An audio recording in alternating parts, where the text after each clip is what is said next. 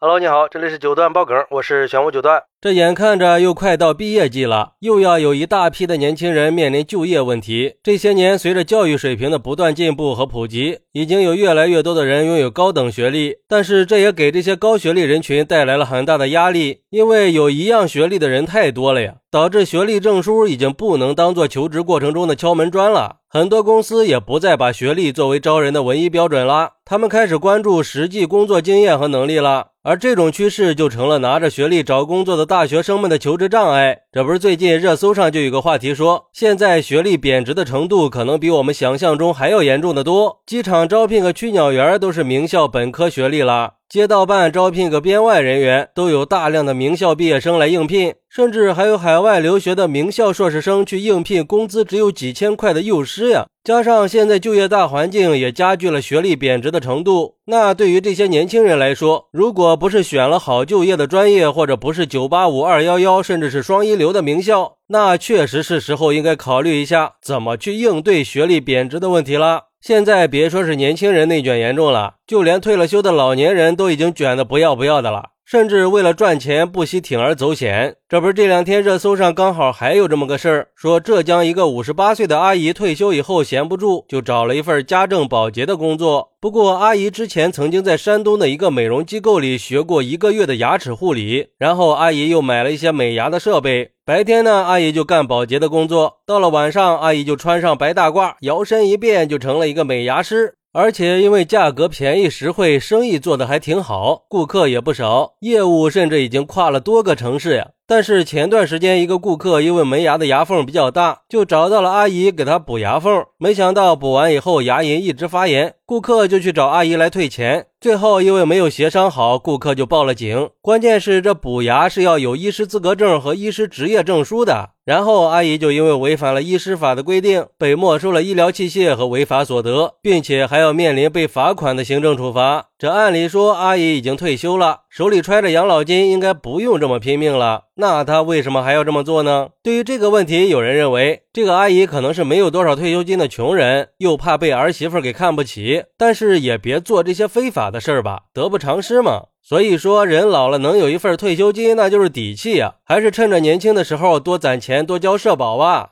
不过，也有人认为，为什么会出现这样的现象呢？如果说一份工作的收入够高，那还需要再去打一份工吗？这就是底层人的悲哀呀！上有老，下有小，家里又没有积蓄，不靠自己又能靠谁呢？哎，我觉得这个网友说到点子上了。说到底还是就业环境不好，不断的有人出奇招、出新招，并且很多行业还会出现严重的打价格战的现象。就比如说这个阿姨，低收费就能美白牙齿，让那些正规的牙医怎么活呢？关键是她还能提供上门服务。虽然说阿姨这种行为是不合法的，但是她的这个事儿给牙医们指了一条明路呀。估计用不了多久，这种上门服务看牙医的方式就会流行起来的。这就是现在的大环境，注重的都是服务，学历几乎已经成了一小部分行业的需求。就像有网友说的，学历一直贬值，其实对底层平民的子弟是毁灭性的打击。如果读书这条路都被堵死了，那就意味着穷人永远翻不了身了。那我们应该怎么去应对这种学历贬值的现象呢？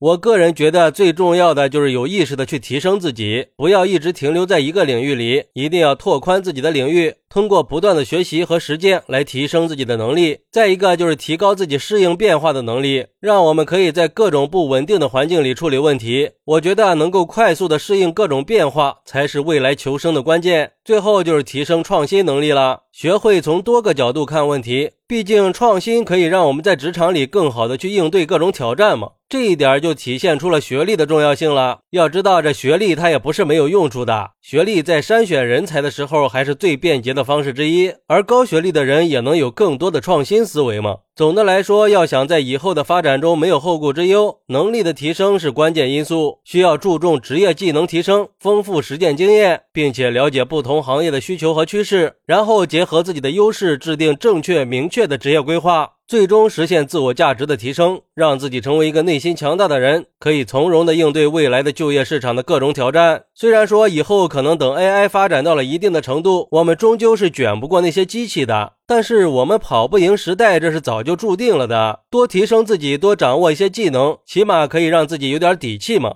好，那你觉得我们应该怎么去应对学历贬值呢？快来评论区分享一下吧！我在评论区等你。喜欢我的朋友可以点个关注，加个订阅，送个月票。咱们下期再见。